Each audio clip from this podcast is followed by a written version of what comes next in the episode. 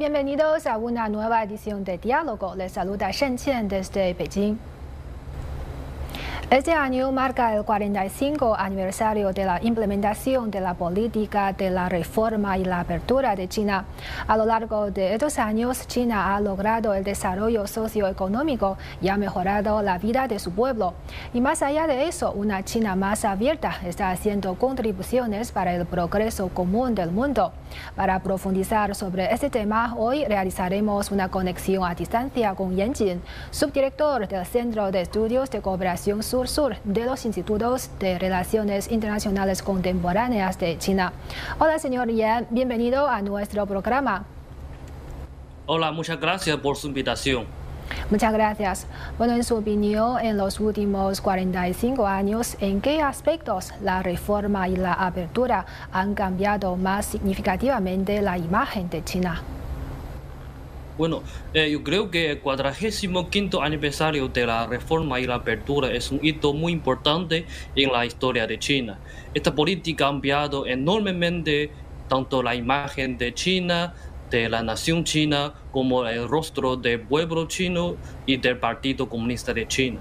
Después de 45 años de un trabajo muy difícil, una continua exploración, China ha logrado enormes logros en materia de desarrollo económico, social, tecnológico. Y la fortaleza nacional integral de China ya está a la vanguardia del mundo. En cuanto al PIB, yo creo que el PIB, eh, sabemos que el PIB aumentó desde 36 mil millones de yuanes en el año 1978 a 12 mil billones de yuanes en el año 2022, ocupando el segundo lugar en el mundo.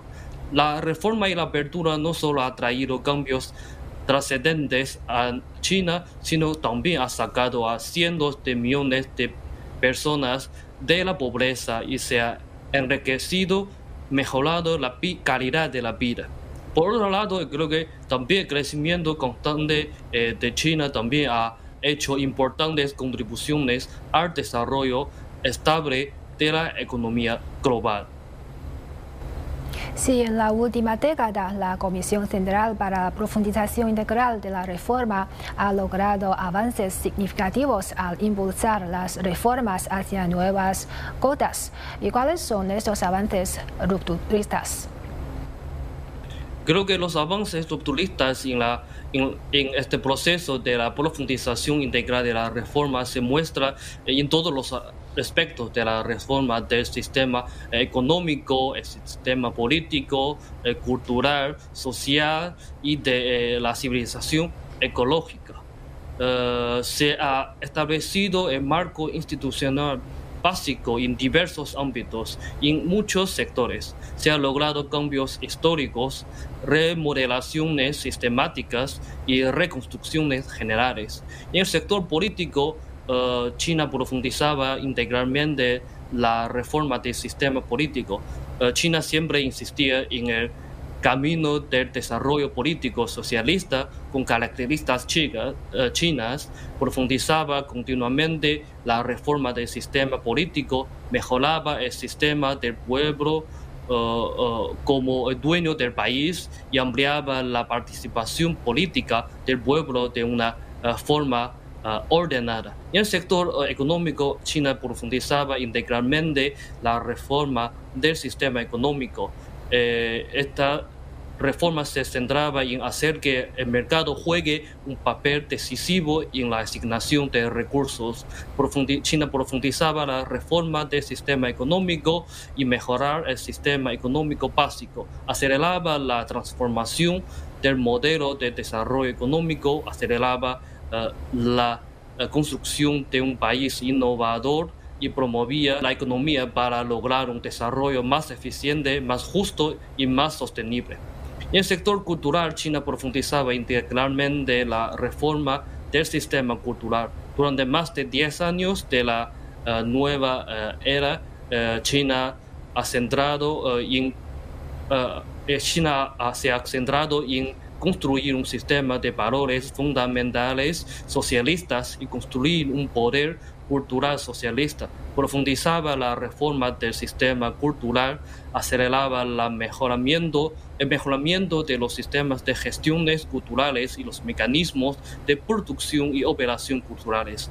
También China ha establecido y mejorado los sistemas modernos de servicios culturales públicos y los sistemas modernos de mercado cultural. Y eso ha, eh, todo eso ha llevado al gran desarrollo y prosperidad de la cultura socialista. En el sector eh, social, China profundizaba integralmente la reforma del sistema social.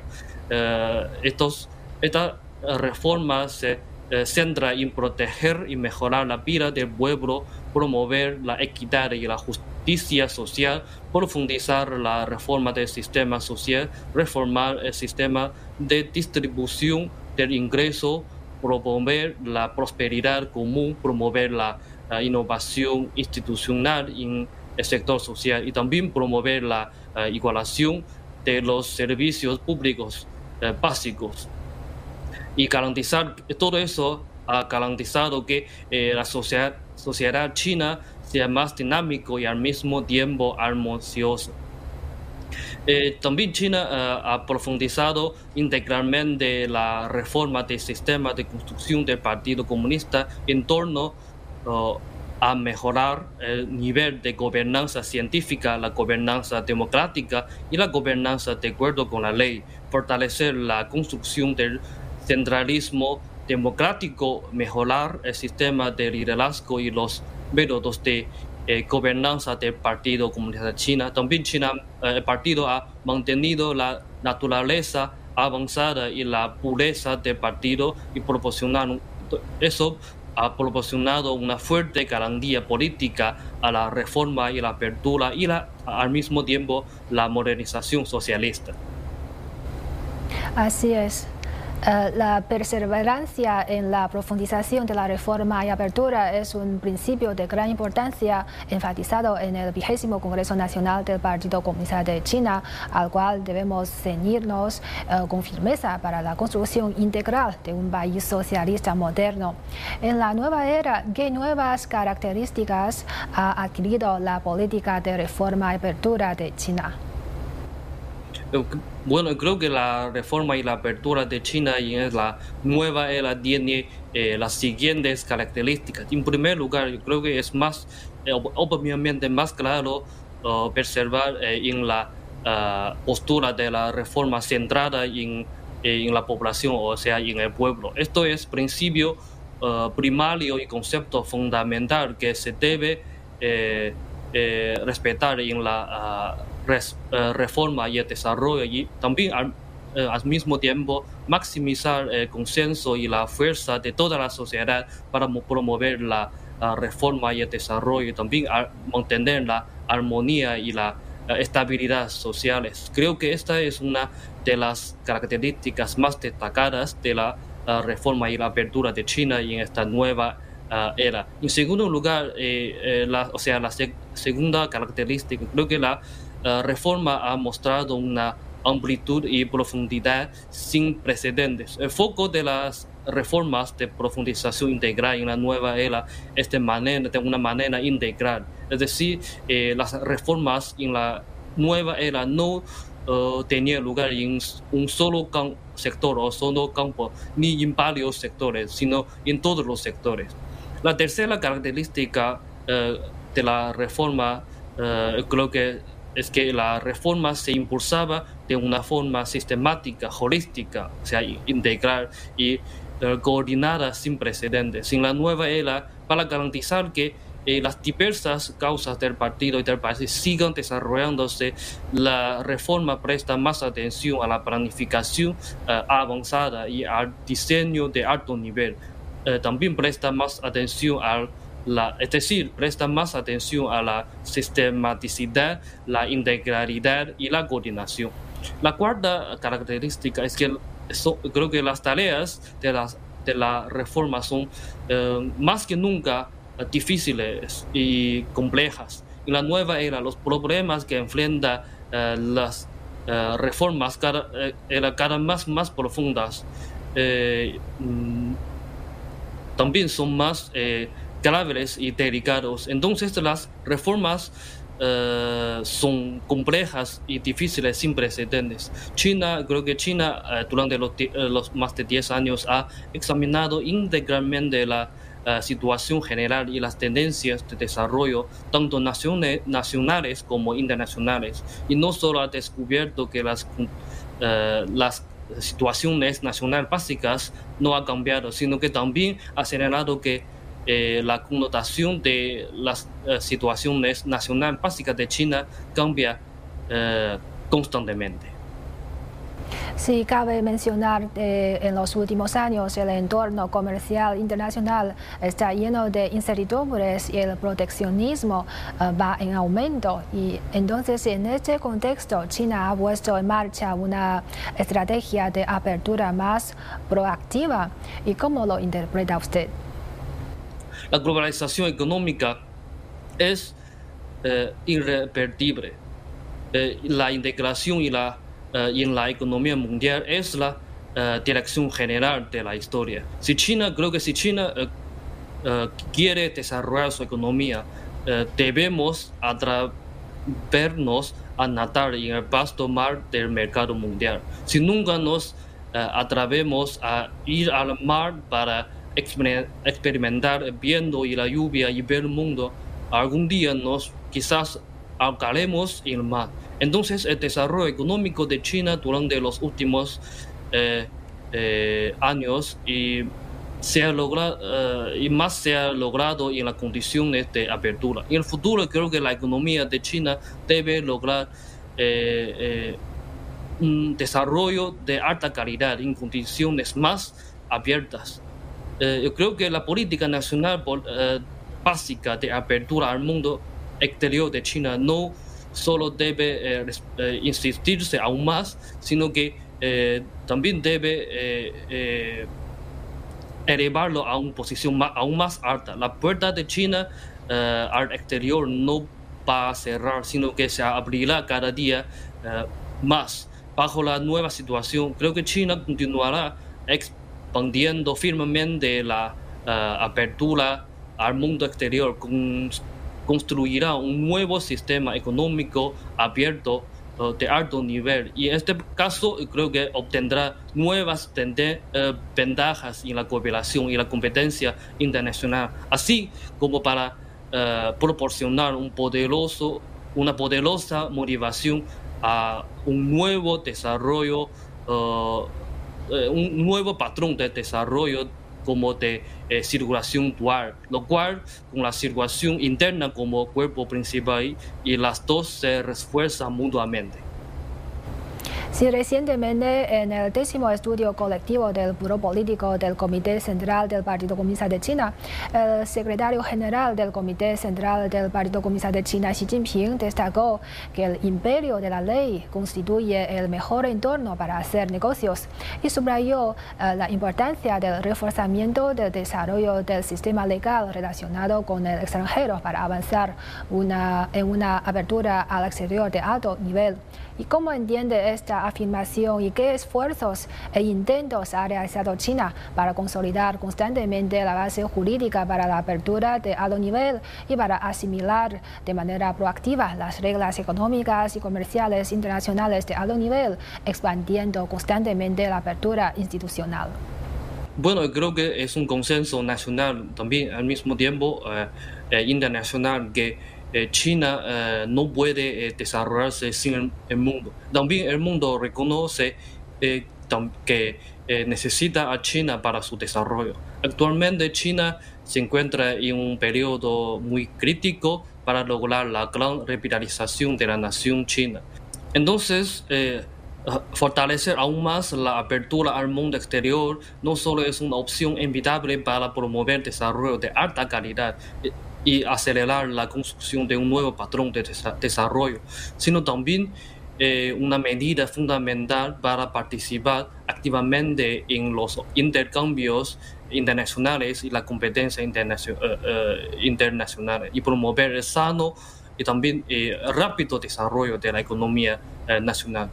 Con la evolución, evolución acelerada del panorama competitivo internacional, al promover una apertura de alto nivel al mundo exterior China, eh, creo que no solo debe fortalecer la construcción del sistema legal para las relaciones exteriores y salvaguardar el resultado legal de la apertura. Al mismo tiempo, China debe utilizar los medios legales para salvaguardar resueltamente la soberanía nacional, la seguridad y los intereses de desarrollo y también al mismo tiempo prevenir eficazmente los riesgos legales que puede sugerir en este proceso de apertura, eh, promoviendo así el, avance profundo y el mejoramiento de la calidad de apertura. Yo creo que un ejemplo uh, Uh, muy claro de los esfuerzos de China es la uh, uh, formulación e implementación de la ley de inversión extranjera de la República Popular de China. Durante este periodo crítico de la apertura al mundo exterior, especialmente en el contexto de una, una política no muy amigable de Estados Unidos hacia China, la introducción de esta ley no solo Uh, respondió eficazmente a la pregunta de que si China debería continuar expandiendo su apertura al mundo exterior en la uh, forma de, la de, una ley básica en el campo de eh, la inversión extranjera, sino también se ha plantado densamente el terreno, o sea, un terreno institución para la apertura al mundo exterior con una intensidad sin precedentes. Al mismo tiempo ha señalado uh, una dirección para una apertura de alto nivel al mundo exterior. Sí, otro éxito muy importante es que ah, para finales del año 2020 China logró cumplir su objetivo de sacar de la pobreza absoluta a casi 99 millones de residentes rurales y ganando la batalla ah, dentro del plazo previsto. Eh, como un logro significativo de la reforma y la apertura de China, ¿qué enseñanzas se pueden extraer de las prácticas chinas en la lucha contra la pobreza para compartir con otros países en desarrollo? Estoy de acuerdo que China eh, en este sector de eh, la lucha contra la pobreza, China tiene mucha experiencia para compartir con otros países en desarrollo. Eh, se puede concluir principalmente en tres puntos. el primero es mejorar la capacidad de gobernanza del gobierno la experiencia de China en materia de la reducción de la pobreza muestra que promover la formulación y la aplicación de las estrategias de, eh, reducción de la pobreza requiere un eh, compromiso, digamos, político eh, muy creíble. O sea, al mismo tiempo una mayor coordinación dentro de los departamentos gubernamentales y la promoción de la cooperación multipartidista eh, multipartidaria. Todo esto eh, eh, requiere un sistema eficiente y gobierno capaz.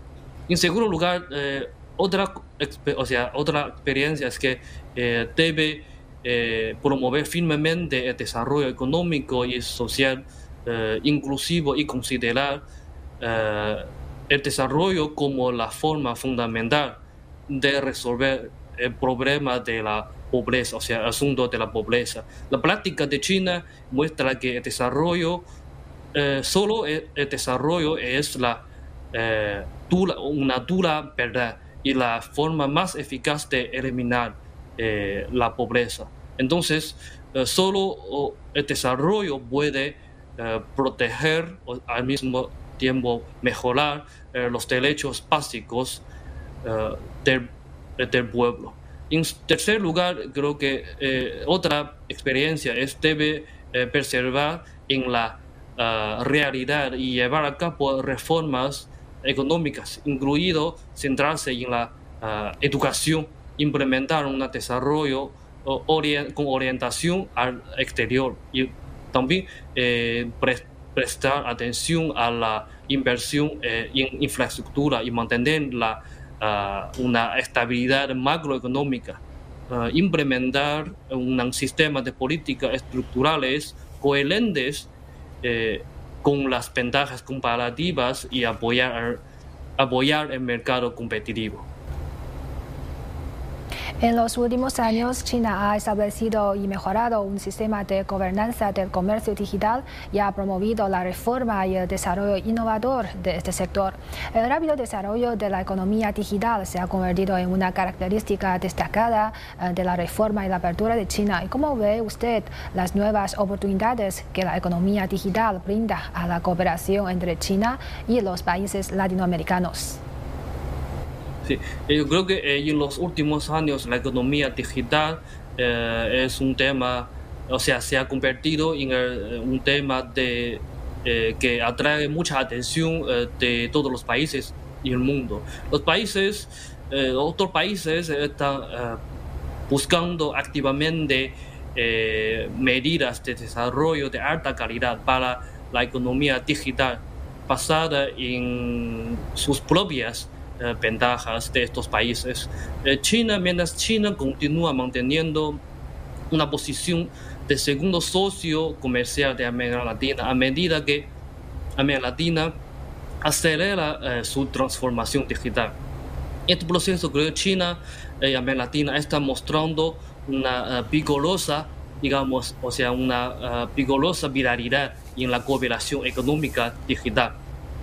Hoy en día eh, China y América Latina han logrado ciertos eh, resultados en el fortalecimiento de los intercambios de las tecnologías digitales y el intercambio de resultados eh, económicos digitales.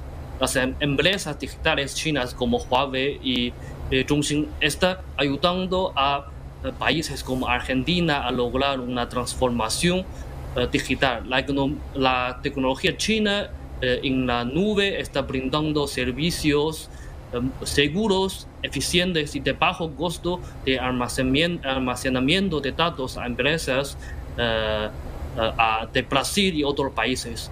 También otro ejemplo es que el laboratorio de interconexiones de redes inteligentes China-Colombia utiliza la tecnología de simulación digital para ayudar la renovación y la construcción del puerto de Buenaventura.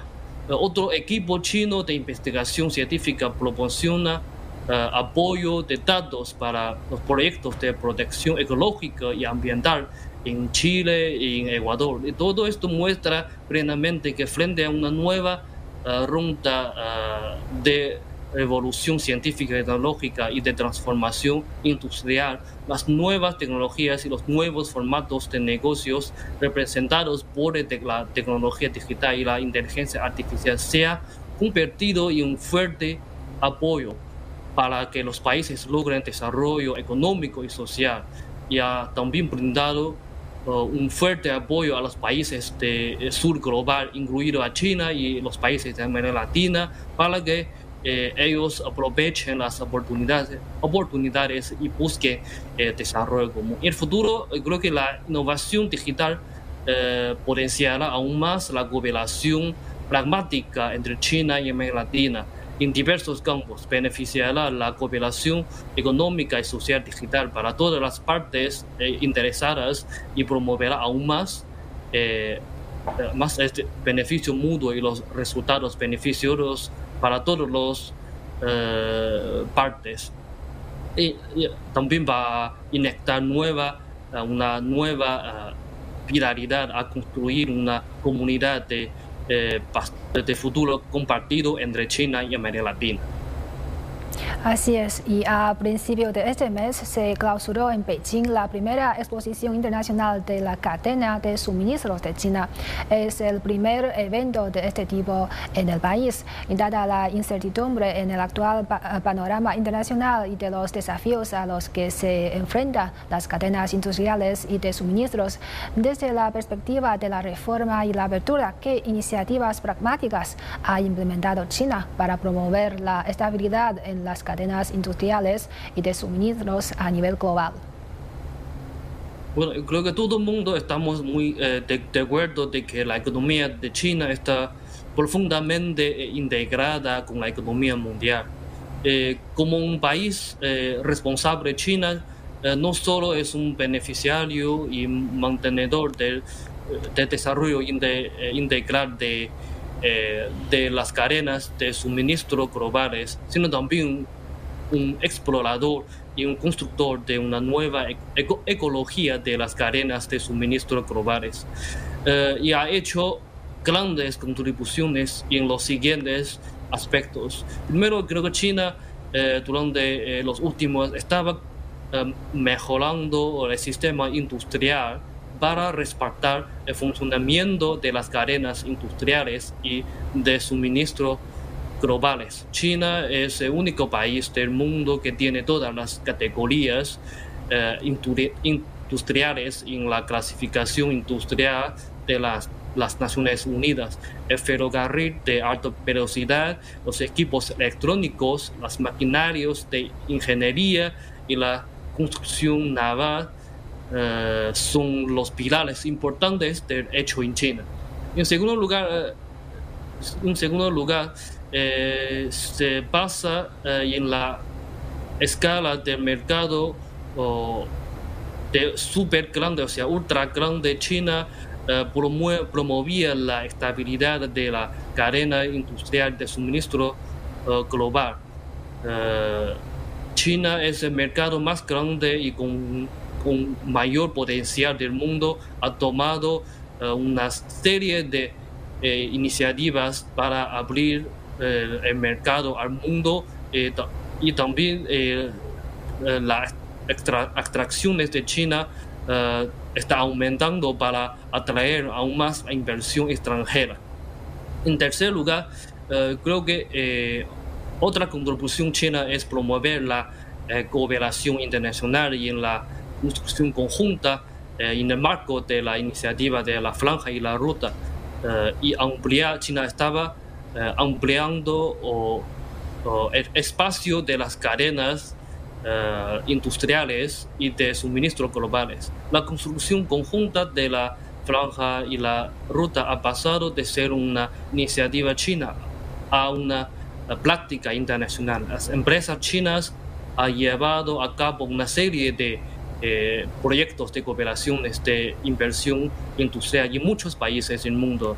Eh, estos, estas cooperaciones abarcan eh, la agricultura, la energía, la infraestructura, la, infraestructura, la economía digital, los eh, sector de automotrices de nueva energía eh, y otras industrias, promoviendo eficazmente el mejoramiento de las estructuras industriales de varios países y especialmente, es decir, la más importante, la optimización de la cadena industrial. Finalmente, creo que China, eh, otra contribución, contribución de China es proponer, eh, proponer activamente las soluciones de China para mejorar eh, la resiliencia de la cadena industrial y de suministro global.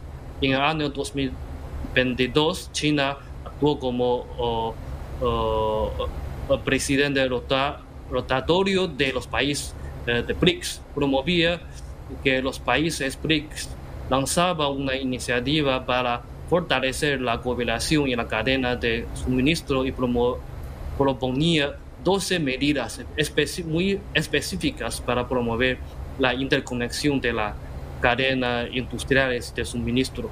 En este mismo año China lanzó la iniciativa de cooperación eh, internacional sobre la resiliencia y estabilidad de las cadenas eh, industriales de suministro durante eh, este foro internacional.